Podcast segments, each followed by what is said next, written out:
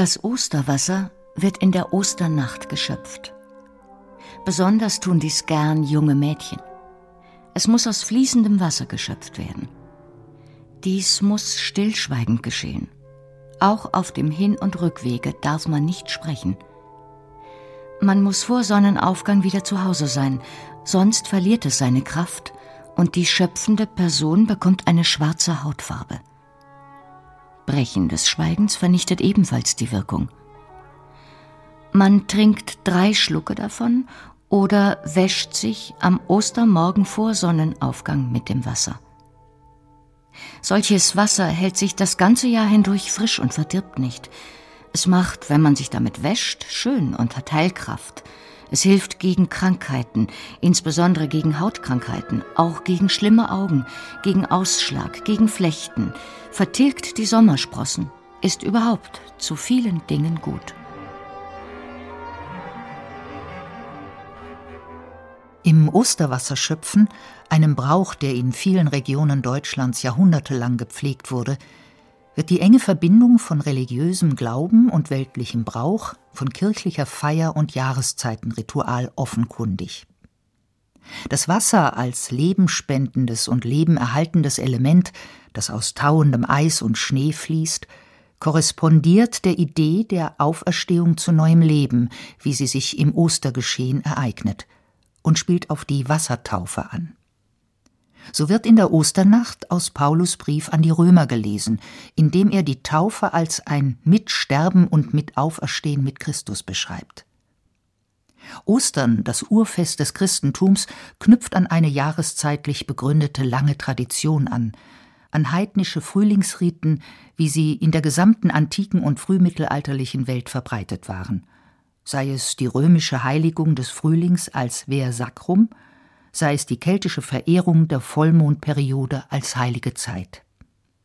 Das Fest aber, das Ostern unmittelbar zugrunde liegt, ist die Pessachfeier, wie sie im Buch Exodus verheißen wird. Der Herr aber sprach zu Mose und Aaron in Ägyptenland: Ihr sollt diesen Tag haben zum Gedächtnis und sollt ihn feiern dem Herrn zum Fest. Ihr und alle eure Nachkommen zur ewigen Weise. Am vierzehnten Tage des ersten Monats, des Abends, sollt ihr ungesäuertes Brot essen, bis an den einundzwanzigsten Tag des Monats an dem Abend, dass man sieben Tage keinen Sauerteig finde in euren Häusern. Und Mose forderte alle Ältesten in Israel und sprach zu ihnen, Leset aus und nehmet Schafe für euch nach euren Geschlechtern und schlachtet das Pessach. Und nehmet ein Büschel Isop und taucht in das Blut in dem Becken und berühret damit die Oberschwelle und die zwei Pfosten. Und gehe kein Mensch zu seiner Haustür heraus bis an den Morgen, denn der Herr wird umhergehen und die Ägypter plagen. Und wenn ihr in das Land kommt, das euch der Herr geben wird, wie er geredet hat, so haltet diesen Dienst. Und wenn eure Kinder werden zu euch sagen, was habt ihr da für einen Dienst? Sollt ihr sagen, es ist das Pessachopfer des Herrn, der an den Kindern Israel vorüberging in Ägypten, da er die Ägypter plagte und unsere Häuser errettete. Und der Herr sprach zu Mose und Aaron, dies ist die Weise, Pessach zu halten. Dieses wohl älteste Fest des Judentums, das die Erinnerung an den Auszug aus Ägypten bewahrt, steht am Anfang des religiösen Jahreskalenders im Frühlingsmonat Nisan, wenn der Lebenszyklus sich erneuert. Der Religionsphilosoph Martin Buber bezieht das Fest auf den Aspekt der Generationenfolge in der jüdischen Erinnerungskultur. Zu Pessach wird jede feiernde Generation mit der ersten vereint und mit allen, die ihr folgten. Wie bei jenem ersten Pessach die Familien sich zu einem lebendigen Volk vereinten – so vereinen sich in der Pessachnacht die Generationen unseres Volkes Jahr um Jahr. Die christliche Urgemeinde feierte zunächst allwöchentlich Ostern, an jedem Sonntag, dem Tag des Herrn. Nur eine kleine christliche Gruppe beging außerdem einmal im Jahr in Anlehnung an die Pessachfeier das Osterfest am 14. Nisan. Doch beides setzte sich nicht durch. Ausgehend von Rom, wo der Sonntag als Tag des Sol Invictus, des unbesiegbaren Gottes, schon immer besonders herausgehoben war, wurde im zweiten Jahrhundert schließlich das verbindliche Datum festgelegt. Danach wird Ostern als bewegliches Fest am ersten Sonntag nach dem ersten Frühlingsvollmond gefeiert, das heißt zwischen dem 22. März und dem 25. April. Das Konzil von Nicäa im Jahr 325 bestätigte den an das Frühlingsäquinoktium gekoppelten Ostertermin, der nun auch die vorausgehenden Wochen der Fastenzeit und die nachfolgenden Feste Himmelfahrt nach 40 Tagen, Pfingsten nach 50 Tagen bestimmte.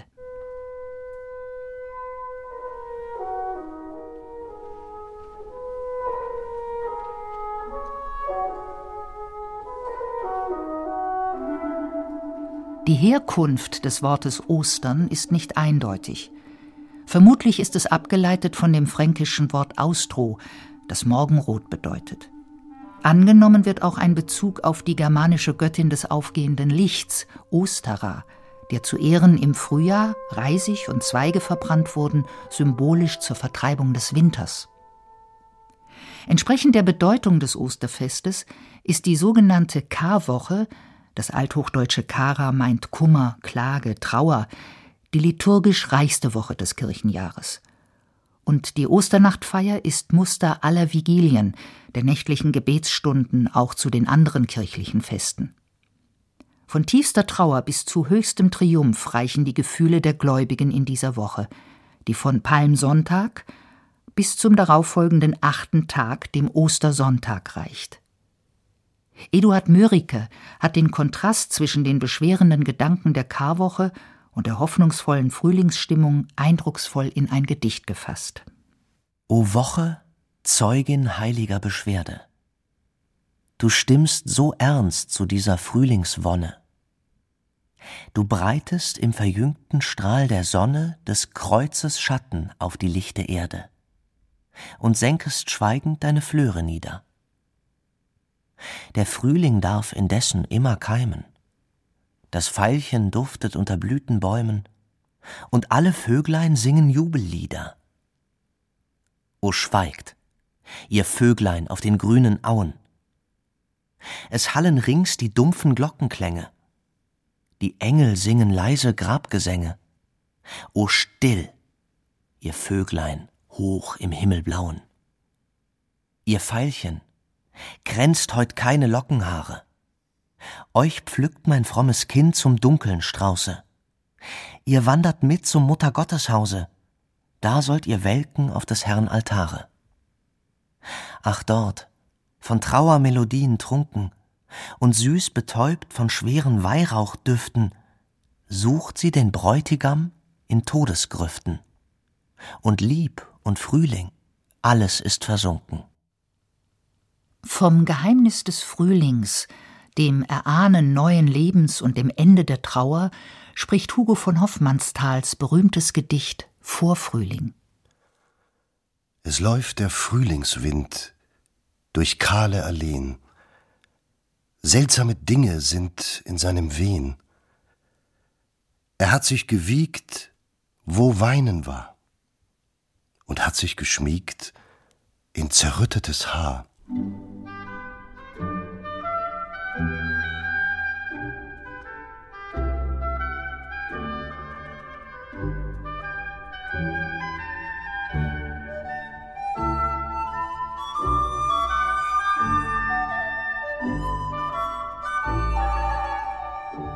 Der Palmsonntag leitet die Osterwoche ein, die auch je nach Region als große, heilige, stille, gute, schwarze, Marter-, Passions- oder Trauerwoche bezeichnet wird. An diesem Tag zog Jesus in Jerusalem ein und wurde mit Palmenzweigen begrüßt. Zahlreiche Bräuche haben sich erhalten, ernsthafte und zugleich witzig lebensfrohe. Gelegentlich waren auch geradezu bizarre Erscheinungsformen im Brauchtum zu beobachten, wie sie der badische Pfarrer Heinrich Hansjakob notierte. Da hatten wir in den Wäldern einige Tage zuvor die Stechpalme geholt, schlanke Fichten gehauen und geschält, in den Gärten den Lebensbaum niedergemäht, an den Bächen Erlenruten geschnitten, um einen Palmen zu machen. Am Sonntag früh beim zweiten Glockenzeichen zogen wir mit unseren Palmen an den haushohen Fichtenstangen sie tragend, dem Kirchplatze zu. Mit welchem Stolz ward bei jedem Schritt an der Stange hinaufgeschaut. Und wie ward es neben Menschen Palmen gemessen und fixiert. Und oft kam's in diesem Wettstreit zur Palmenschlacht. Der eine hieb auf den anderen mit seinem stolzen Besen ein, und es entstand ein Höllenspektakel unter den Palmenträgern. Erst das Erscheinen des Pfarrers unter der Kirchentür, um die Zeremonie des Segens vorzunehmen, trennte die Kämpfer. Aber jetzt rauschten die Palmen nochmals durcheinander. Jeder wollte den meisten Segen und die größte Fülle von Weihrauch und Weihwasser auf seinem Liebling haben. Und bis vor die Nase des Priesters hin stritten die Palmenköpfe sich um den Vorrang. Am Montag der Karwoche reinigte Jesus den Tempel in Jerusalem von Missbrauch und Unsitten. Er trieb die Verkäufer und Käufer hinaus, stieß die Tische der Geldwechsler um und sprach zu ihnen Steht nicht geschrieben, mein Haus soll heißen ein Bethaus allen Völkern. Ihr aber habt eine Mördergrube daraus gemacht. Daraufhin reifte bei den Schriftgelehrten und Hohepriestern, die davon erfuhren, der Entschluss, Jesus zu beseitigen. Doch noch war es nicht so weit, denn ein Großteil der Bevölkerung bewunderte seine Lehren und Taten. Am folgenden Tag, dem Dienstag, lehrte Jesus im Tempel. Er begann durch Gleichnisse zu reden. Nach dem Gleichnis vom Weinberg jedoch, worin Jesus erzählt, wie die Gärtner die Abgesandten und den Sohn des Besitzers töteten, dieser dann Rache nahm und den Weinberg an andere gab, versuchten die Pharisäer, Jesus mit Fangfragen aufs Glatteis zu führen, dass sie ihn fingen in Worten. Und sie kamen und sprachen zu ihm, Meister, wir wissen, dass du wahrhaftig bist und fragst nach niemand, denn du achtest nicht das Ansehen der Menschen, sondern du lehrst den Weg Gottes recht. Ist's recht, dass man dem Kaiser Zins gebe oder nicht? Sollen wir ihn geben oder nicht geben? Er aber merkte ihre Heuchelei und sprach zu ihnen, Was versucht ihr mich? Bringet mir einen Groschen, dass ich ihn sehe. Und sie brachten ihm. Da sprach er, Wes ist das Bild und die Überschrift? Sie sprachen zu ihm, des Kaisers. Da antwortete Jesus und sprach zu ihnen, So gebet dem Kaiser, was des Kaisers ist, und Gott, was Gottes ist. Und sie verwunderten sich über ihn. Da ging hin der Zwölfen einer, mit Namen Judas Iskariot, zu den hohen Priestern und sprach, Was wollt ihr mir geben? Ich will ihn euch verraten und sie boten ihm dreißig Silberlinge. Und von dem an suchte er Gelegenheit, dass er ihn verriete. Am vierten Tag der Osterwoche kam Judas mit den führenden Priestern überein, Jesus zu verraten. Wie tief dieser Verrat sich in das kollektive Gedächtnis eingeprägt hat, belegt die Bezeichnung dieses Karmittwoch als krummer Mittwoch. Eine Bezeichnung, die auf das krumme Geschäft des Judas anspielt und darauf, dass dieser Tag aus der normalen Ordnung herausfällt. In Braunschweig wurde der Tag Ende des 14. Jahrhunderts krumme Middeweken genannt, in Südtirol Krummmittag. In Süddeutschland standen an diesem Tag die Osterlämmer auf den Marktplätzen zum Verkauf, daher der Name Platzmittwoch. Pumpermittwoch oder Rumpelmittwoch sagte man in Niederösterreich, denn in der Messe wurde gelärmt aus Entrüstung über den Verrat Judas und die folgende Verhaftung Jesu. Der wohl bedeutendste Prediger der Barockzeit, Abraham a Sancta Clara, hat in seinem Hauptwerk Judas der Erzschelm die Verfehlung des Verräters ausgiebig und mit überbordender Sprachkraft gebrandmarkt. Lukas, der evangelische Maler, dunkt seinen Pensel in eine schwarze Farb und Kienruß, entwirft damit den garstigen Satan und bissigen Höllenhund, wie solcher Schmutzengel den gottlosen Iskariot eingenommen.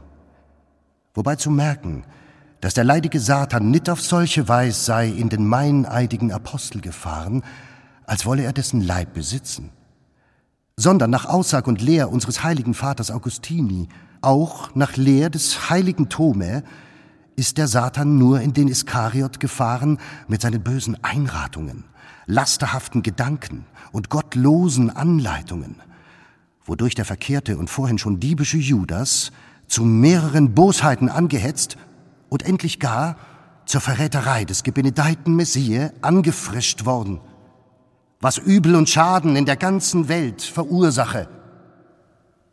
Mit dem Abendmahl am Gründonnerstag oder auch Heiliger Weißer oder Palmdonnerstag genannt, beginnt das sogenannte Triduum Sacrum oder Triduum Paschale, der Zeitraum der heiligen Tage bis zum Ostersonntag.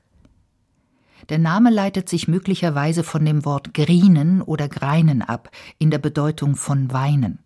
Vielleicht auch von dem Brauch, an diesem Tag Grünkräuter zu pflücken, in Anlehnung an die im Buch Exodus erwähnten Zutaten bei der Bereitung des Pessachlamms. Es wurden nach dem langen Winter die ersten grünenden Pflanzen, die auch Heilkraft besaßen, gesammelt, wie Brennnessel, Löwenzahn, Sauerampfer, Kresse und Pimpernelle – eine andere Deutung des Namens geht auf das mittellateinische Dies Viridium zurück, den Tag der Büßer, derer, die durch ihre Buße vom dürren Holz wieder zu lebendigen grünenden Zweigen der Kirche werden. Das wesentliche Ereignis dieses Tages ist die Einsetzung des Abendmahls, die Eucharistiefeier, die sich in der Theologie daran anschließende Diskussion über die Transsubstantiation, die Verwandlung von Brot und Wein, erreichte in der Scholastik des Mittelalters einen ihrer Höhepunkte. Die Einheit Christi als Gott und Mensch zugleich hebt Thomas von Aquin in einem Osterhymnus hervor. Lobt. Als Wert des Lobesstrebens das lebendige Brot des Lebens heut vor allem Ehre hab dass beim heiligen Abendmahle den zwölf Jüngern er im Saale niemand zweifle, brach und gab. Hier, durch neuen Königs Speise, neues Ostern neuer Weise alter Satzung Form zerbricht. Neuheit alten Brauch verjagt, Wahrheit hell durch Wolken tagt, Nacht verwandelt sich in Licht. Da sie aber aßen, nahm Jesus das Brot, dankete uns pras, uns gabst den Jüngern und sprach,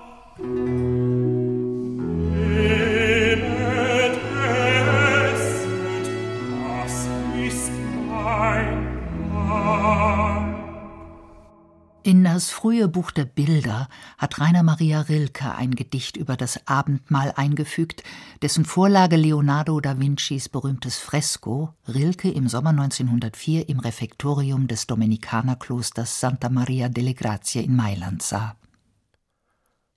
Sie sind versammelt, staunende Verstörte, um ihn, der wie ein Weiser sich beschließt und der sich fortnimmt denen er gehörte, und der an ihnen fremd vorüberfließt. Die alte Einsamkeit kommt über ihn, die ihn erzog zu seinem tiefen Handeln. Nun wird er wieder durch den Ölwald wandeln, und die ihn lieben, werden vor ihm fliehen. Er hat sie zu dem letzten Tisch entboten, und wie ein Schuss die Vögel aus den Schoten scheucht, scheucht er ihre Hände aus den Broten mit seinem Wort. Sie fliegen zu ihm her. Sie flattern bange durch die Tafelrunde und suchen einen Ausgang. Aber er ist überall wie eine Dämmerstunde. Nach dem Mahl ging Jesus zu dem Ort namens Gethsemane, um dort zu beten – auf dem Weg dorthin hatte Jesus dem Jünger Petrus vorausgesagt, dass dieser ihn dreimal verleugnen werde, ehe der Hahn kräht. Und gerade als Jesus seines Beistands bedurfte, schlief Petrus ein. Der Vorgang lässt sich deuten als eine Referenz auf mythische Ursituationen, in denen, wie beispielsweise im mesopotamischen Gilgamesch-Epos, der Sieg des Wachens über das Schlafen eine der härtesten Initiationsprüfungen darstellt – denn sie zielt auf das Erlangen der Unsterblichkeit. Auf dieses Versagen des Petrus und der anwesenden Jünger folgten der Kuss des Judas und die Verhaftung Jesu. Die Ereignisse und Motive des Gründonnerstags wurden von vielen Autoren literarisch gestaltet, von Andreas Gryphius bis Friedrich Hölderlin, von Johann Gottfried Herder bis Novalis, von Annette von Droste-Hülshoff bis zu Christian Morgenstern. Der einsame Christus. Wachet und betet mit mir. Meine Seele ist traurig bis an den Tod. Wachet und betet mit mir. Eure Augen sind voll Schlafes. Könnt ihr nicht wachen? Ich gehe euch mein Letztes zu geben, und ihr schlaft. Einsam stehe ich unter Schlafenden, einsam vollbringe ich das Werk meiner schwersten Stunde. Wachet und betet mit mir. Könnt ihr nicht wachen? Ihr alle seid in mir. Aber in wem bin ich? Was wisst ihr von meiner Liebe? Was wisst ihr vom Schmerz meiner Seele? O einsam, einsam. Ich sterbe für euch, und ihr schlaft. Ihr schlaft.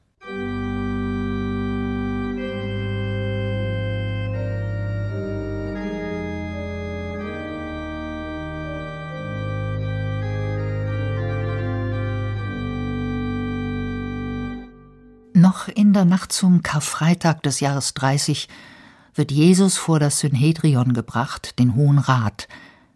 Dann wird der Pilatus überantwortet, von ihm zu Herodes und anschließend wieder zurück zu Pilatus geschickt und zum Tode verurteilt. Nach seinem Tod wird der Leichnam vom Kreuz abgenommen und im Grab des Josef von Arimathäa, eines reichen Juden, beigesetzt. Karfreitag, auch Hoher oder Stiller Freitag genannt, gilt in der katholischen Kirche als strenger Fast- und Abstinenztag, in der protestantischen Kirche als Festtag. Die Zeremonie der Passion und des Kreuzweges, das symbolische Nachschreiten der Via Dolorosa, ist der Höhepunkt des Tages. Das Zeichen des Kreuzes als Kernsymbol des Christentums wurde zum Ärgernis und Skandalon, ebenso aber zum Zeichen der Hoffnung und Glaubensgewissheit, der Dankbarkeit für die Entsühnung des Menschen. In Martin Luthers Predigt zum Karfreitag des Jahres 1533 heißt es Man predigt die Passion nicht deshalb, damit man undankbar werden solle, sondern damit man des himmlischen Vaters und seines Sohnes, unseres Herrn Jesus Christus, große Liebe gegen uns Menschen erkenne und den Vater und den Sohn lieb gewinne. Denn wer es von Herzen glaubt, was Christus für ihn gelitten hat, der wird nicht ein undankbarer Schelm sein, sondern wird Christus von Herzen hold sein. Wenn mir einer in Todesnöten, in Feuers- oder Wassersnöten zu Hilfe käme und seinen Leib und Leben um meinetwillen wagte, da müsste ich ja ein Schelm sein, wenn ich den nicht lieb gewönne. Der Theologe und protestantische Kirchenlieddichter Paul Gerhardt hat nach einem mittelalterlichen lateinischen Hymnus einen siebenteiligen Zyklus verfasst, das Passionssalve an die leidenden Glieder Christi, an die Füße, die Knie, die Hände, die Seite, die Brust, das Herz und an das Angesicht. O Haupt voll Blut und Wunden, voll Schmerz und voller Hohn, O Haupt zu Spott gebunden mit einer Dornenkron. O Haupt sonst schön gezieret mit höchster Ehr und Zier, jetzt aber hoch schimpfieret. Gegrüßet seist du mir.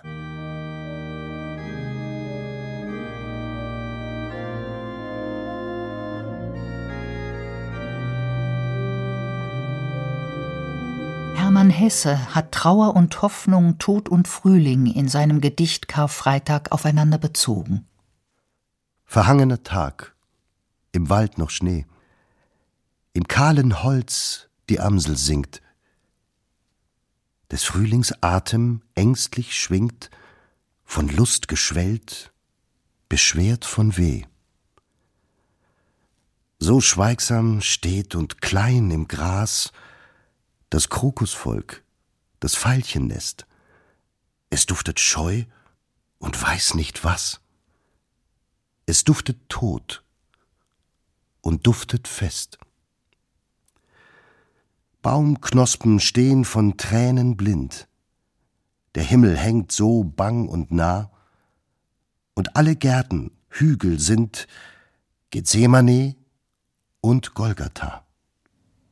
Bertolt Brecht, dem die Bibel bekanntlich ein unerschöpflicher Fundus von Motiven und Anregungen war, diente das biblische Ereignis in seinem Gedicht Karfreitag als Folie für die Herausforderung in schweren Zeiten. Es ermutigt zum Einsatz für Wahrheit und Menschlichkeit.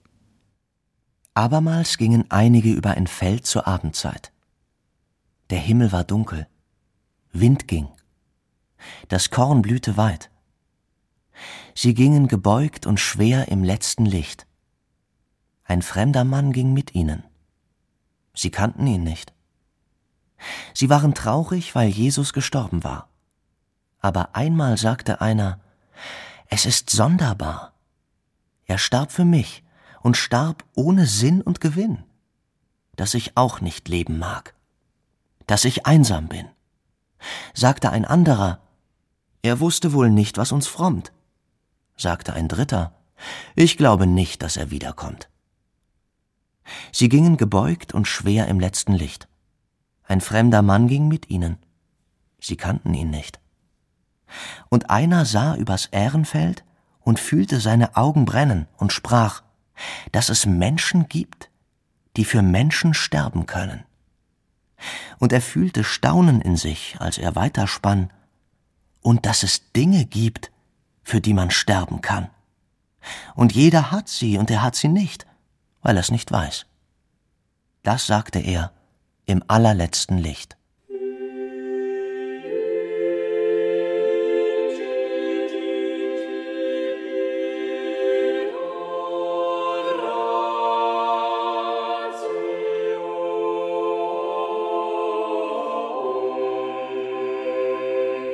Am Kar-Samstag fand nach traditioneller Vorstellung die Höllenfahrt Christi statt.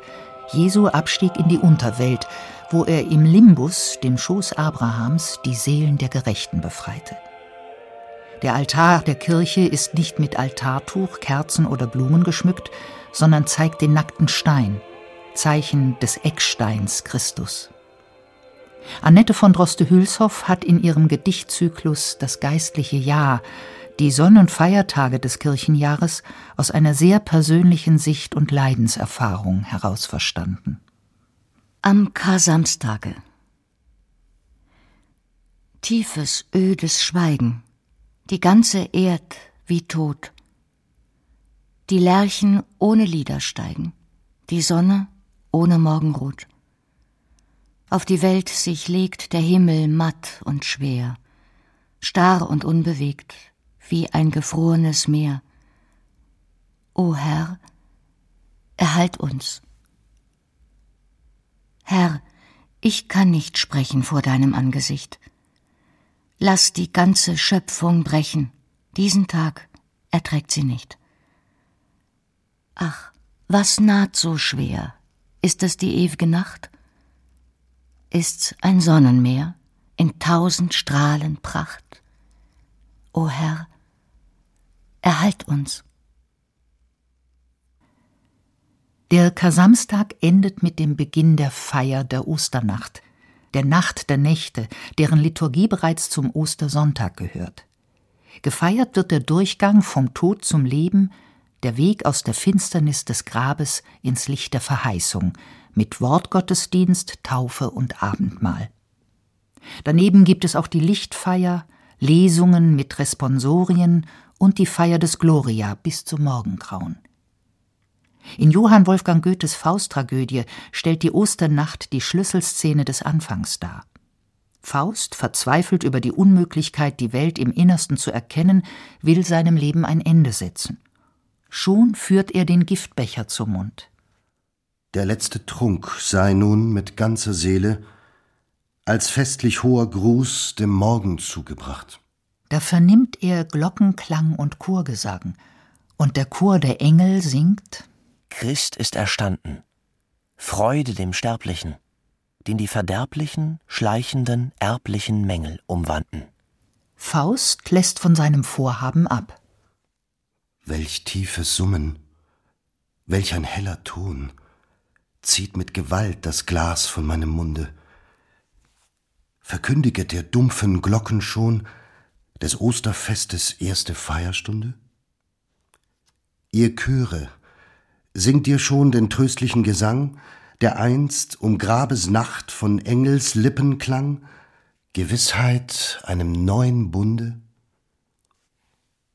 Was sucht ihr mächtig und gelind, ihr Himmelstöne, mich am Staube?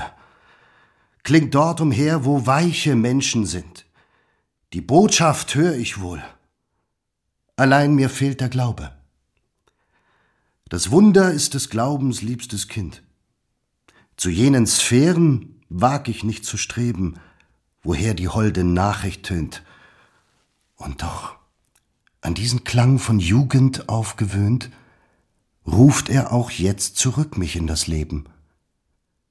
Ein unbegreiflich holdes Sehnen trieb mich, durch Wald und Wiesen hinzugehen, und unter tausend heißen Tränen fühlte ich mir eine Welt entstehen. Dies Lied verkündete der Jugend muntre Spiele, der Frühlingsfeier freies Glück. Erinnerung hält mich nun mit kindlichem Gefühle vom letzten, ernsten Schritt zurück. O tönet fort, ihr süßen Himmelslieder.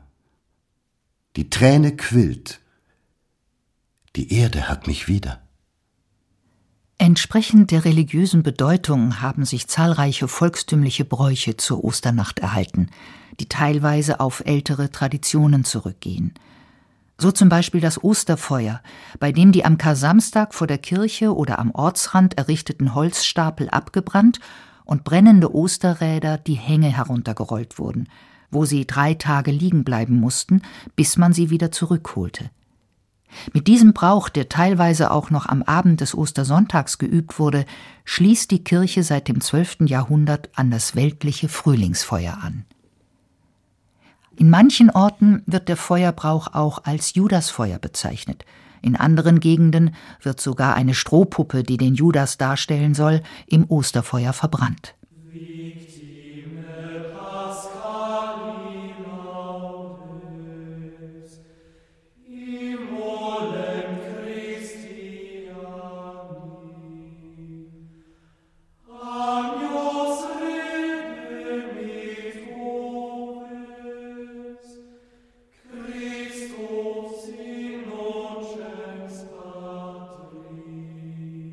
Der Ostersonntag ist ganz dem Glaubensereignis der Auferstehung gewidmet, der endgültigen heilvollen Manifestation Gottes im neuen gegenwärtigen Jesus und dessen Hervortreten aus der Verborgenheit in die Erfahrung der Jünger hinein, wie der Theologe Hans Kessler schreibt. Gefeiert wird das tiefste Mysterium des Christentums, das fundamentale Wundergeschehen, in dem der Tod besiegt wird, die Erlösung von der Sünde stattfindet und eine neue Weltordnung sich ankündigt. Es beginnt die Osteroktav, die bis zum folgenden Sonntag andauert, und es beginnt die österliche Freudenzeit bis Pfingsten, in der sich orthodoxe Christen mit dem Zuruf Christus ist auferstanden und mit der Antwort Er ist wahrhaftig auferstanden begrüßen. Die Frauen, die den Leichnam am Morgen des Ostertages salben wollten, fanden das Grab leer vor. Als sie den Jüngern davon berichteten, waren diese zunächst misstrauisch. Was auch immer die Natur dieser Erfahrungen sein mag, schreibt der Religionswissenschaftler Mircea Eliade, sie bilden die Quelle und das Fundament des Christentums. Der Glaube an den auferstandenen Jesus Christus hat eine Handvoll demoralisierter Flüchtlinge in eine Gruppe Entschlossener verwandelt, die ihrer Unbezwingbarkeit sicher waren. Man könnte fast sagen, dass auch die Apostel die Initiationsprüfung der Verzweiflung und des geistigen Todes durchgemacht haben, bevor sie zu einem neuen Leben wiedergeboren die ersten Missionare des Evangeliums wurden. Die wohl berühmteste Ostersequenz Victime Pascali Laudes, Lobgesänge für das österliche Schlachttier, stammt von dem burgundischen Geschichtsschreiber und Dichter Wipo aus der Mitte des 11. Jahrhunderts. Weihet dem Osterlamme Lobgesänge, ihr Christen. Denn das Lamm erlöste die Schafe. Mit dem Vater versöhnte Christus, der Reine, alle die Sünder. Tod und Leben da kämpften seltsamen Zweikampf. Der Fürst des Lebens, dem Tod erliegend, herrscht als König und lebt.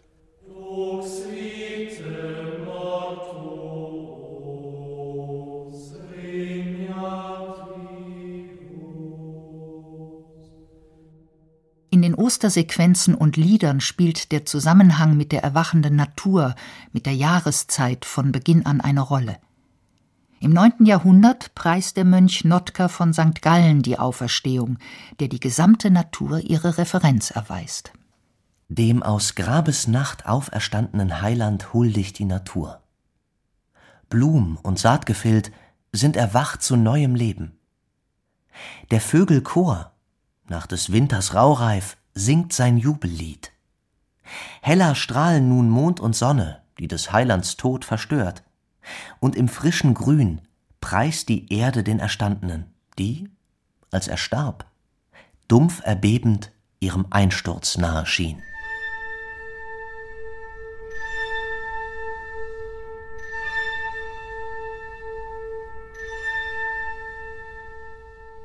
Die Auferstehung als religiöses Phänomen und ebenso als Wiedergeburt der Natur ist ein Doppelmotiv, das die Dichtungsgeschichte von der Frühzeit über die Romantik bis zur Gegenwart durchzieht. Die Dichter des Mittelalters feierten literarisch das Osterfest als Begrüßung der wiedererweckten Natur, des Frühlings und der erwachenden Liebe, wie schon die Carmina Burana jener anonymen Lieder aus Benedikt Beuren.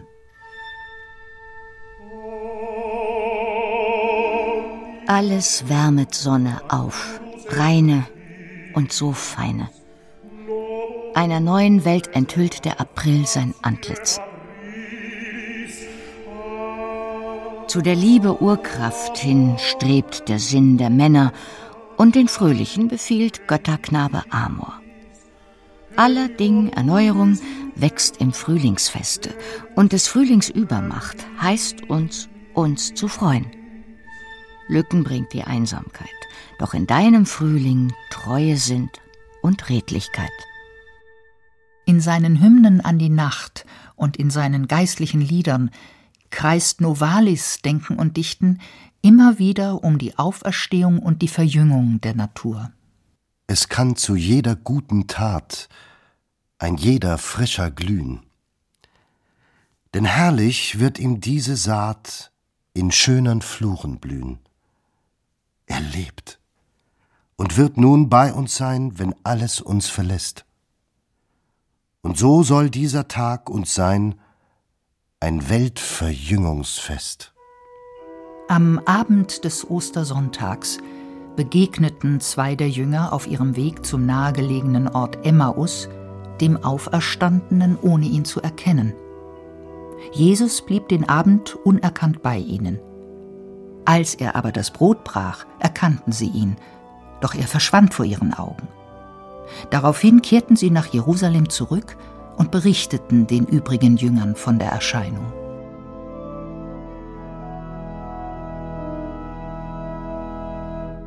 Neben den liturgischen Elementen und dem ausgeprägten Brauchtum zum Osterfest entwickelten sich auch literarische Formen wie Passions- und Osterspiele. Launig witzige Geschichten, sogenannte Ostermärlein, wurden im Rahmen des Festgottesdienstes in die Osterpredigt eingestreut und sollten die Gemeinde erheitern. Das Osterlachen, Risus Pascalis, wurde zum festen Begriff. Es fand allerdings auch Widerspruch, wie bei Erasmus von Rotterdam. Das ist das Schamloseste, das es gibt. Wenn einige am Osterfest auf Wunsch der Menge die Menschen zum Lachen bringen, mit offenbar erfundenen und meist obszönen Geschichten. Und zwar solchen, die ein ehrbarer Mann in Gesellschaft, ohne sich zu schämen, nicht wiederholen könnte. Kritik an der gelegentlich ausufernden Art, die Osternacht und das Osterfest zu feiern, an den Sitten und Bräuchen, übte der Protestantismus. Aus seiner Sicht wurde die Feier immer vordergründiger, die eigentliche Osterbotschaft trat in den Hintergrund. Dichtung und Musik sollten die Botschaft weitertragen.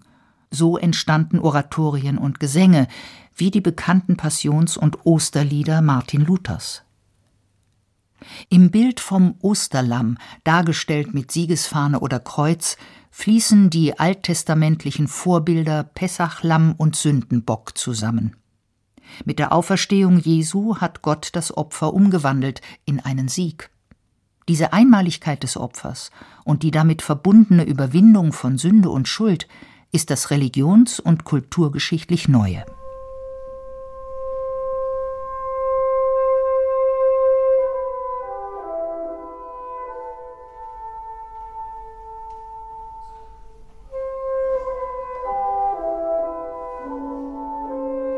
Die Frage nach der Entstehung des Ei-Symbols weist in vorchristliche Zeiten zurück. In allen Kulturen war das Ei Symbol für den Ursprung des Lebens und für dessen immer neuen wiederholten Beginn. Im zweiten Jahrhundert, also unmittelbar nach der Einführung des jährlichen Osterfestes, schrieb Melito, Bischof von Sardes, der das Christentum gegenüber Mark Aurel verteidigte, vom Osterfest als Ei der Hoffnung. Im vierten Jahrhundert bezog der Kirchenlehrer Ephraim der Syrer das Ei ganz auf die Auferstehung Christi. Gleich einem Ei springt das Grab auf. Der Brauch zu Ostern Eier zu färben findet sich in vielen Kulturen. In Deutschland wird die Sitte erstmals im 13. Jahrhundert erwähnt. In kindgerechten oder humorvoll skurrilen Texten hat die Dichtung das Osterei immer wieder gesucht und gefunden, wie hier in einem Gedicht von Joachim Ringelnatz. O Welt in einem Ei. O Welt im Ei, von Haut und Schale rings umgeben, wenn dich die Sonne schaut, beginnt dein freieres Leben. Dann lebst du, wie dein Ahne will, als Strauß, als Fisch, als Krokodil, als Huhn, ein Mehrerwachen, ein größeres Glück und größere Qual in einem weiteren Oval. Bis neue Schalen krachen. O Welt in einem Ei! Wie Wichtiges entscheidet sich, geht deine Wand in zwei. Vielleicht verschlingt man, kocht man dich, isst dich mit Senf, mit Kaviar, störs ungezählten Eiern.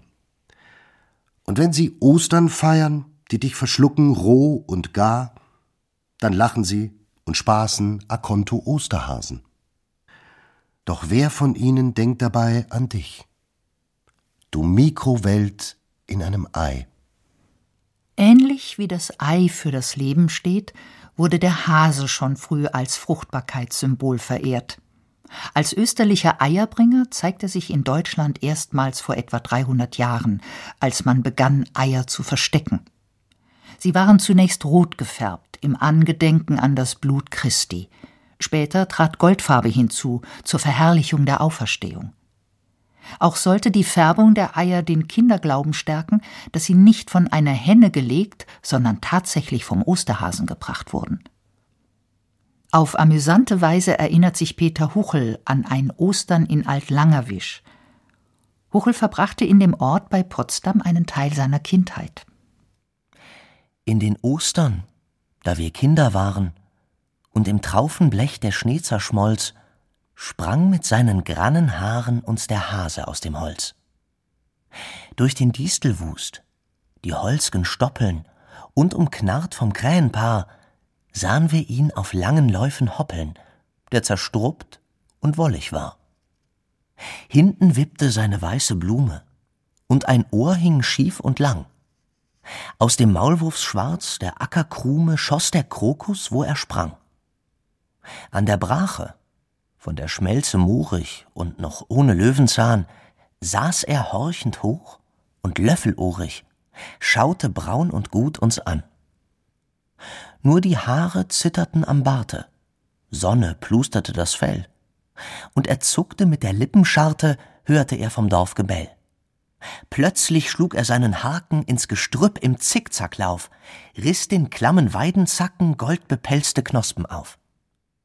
Raureif stäubte, dünn wie Kleie, fegte er den Garten hart, und am Bärlapp, am Salbeie, strich er seinen nassen Bart und wir hetzten über Strunk und Knollen unterm Wind dem Hasen nach, der sich duckte in den Lehm der Schollen und durch Lattich raschelnd brach. Dreimal jagte er uns um die Scheune und verschwand wie Zauberei. Doch im Laubloch und im Nest der Zäune lag sein feuerbuntes Ei. Wie ein Lehrer seine Schüler desillusionierte, als er ihnen klarmachte, dass es nun wirklich keinen Osterhasen gibt, beklagt Erich Kästner in einer Erzählung von der Entlarvung des Osterhasen. An jenem Tage ging eine neue Sonne auf und eine alte Welt unter. Im Ernst, wenn ich meinem Lehrer noch einmal begegnen sollte, der Wahrscheinlichkeitsrechnung nach kann er noch rüstig am Leben sein, ich würde ihm sagen, werter Herr, Sie waren seinerzeit so liebenswürdig, mich etwas plötzlich auf die Wirklichkeit vorzubereiten, als Sie den Osterhasen umbrachten. Beim Fortschritt der Menschheit, an den Sie glauben, das war für mich ein wenig hart. Und wüsste ich, dass Sie noch heute an jenen Fortschritt glauben, ich bin gern bereit, Sie von diesem Märchen zu erlösen. Eine Liebe ist der anderen wert. Aber er wird mir nicht begegnen. Und das ist ebenso gut. Heute hat sich wohl auch das geändert. Heute sagen die Kinder, während sie zur Welt kommen, zu ihren Eltern, also, dass ihr es wisst. Die Geschichte mit dem Storch, die könnt ihr euch schenken. Apropos, was haltet ihr vom Darwinismus? Ja, ja, der Fortschritt.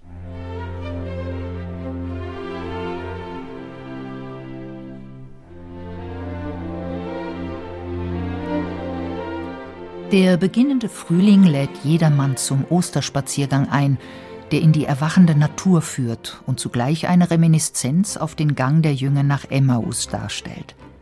Wohl unübertrefflich hat Goethe dieser Sitte ein literarisches Denkmal gesetzt. Vom Eise befreit sind Strom und Bäche durch des Frühlings holden belebenden Blick. Im Tale grünet Hoffnungsglück. Der alte Winter in seiner Schwäche zog sich in raue Berge zurück. Von dorther sendet er fliehend nur ohnmächtige Schauer körnigen Eises in Streifen über die grünende Flur. Aber die Sonne duldet kein Weißes. Überall regt sich Bildung und Streben. Alles will sie mit Farben beleben. Doch an Blumen fehlt's im Revier. Sie nimmt geputzte Menschen dafür. Jeder sonnt sich heute so gern, Sie feiern die Auferstehung des Herrn, denn sie sind selber auferstanden.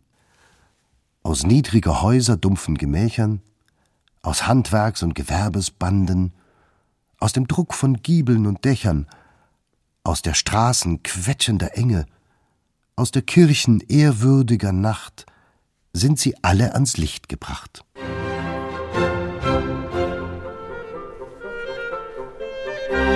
Ich höre schon des Dorfs Getümmel. Hier ist des Volkes wahrer Himmel. Zufrieden jauchzet groß und klein, hier bin ich Mensch, hier darf ich sein.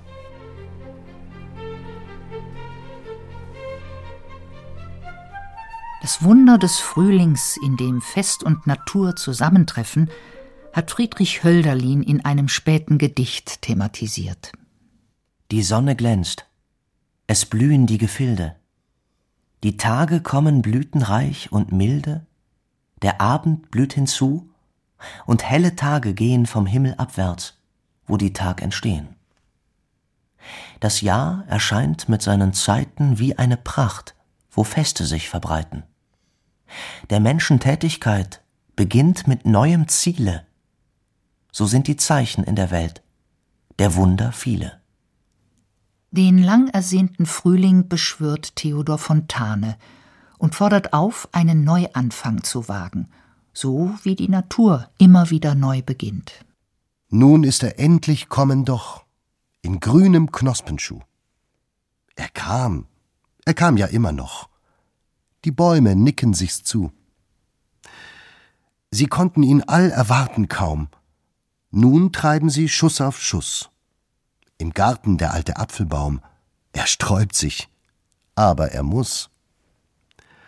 O schüttle ab den schweren Traum und die lange Winterruh. Es wagt es der alte Apfelbaum. Herze, wag's auch du.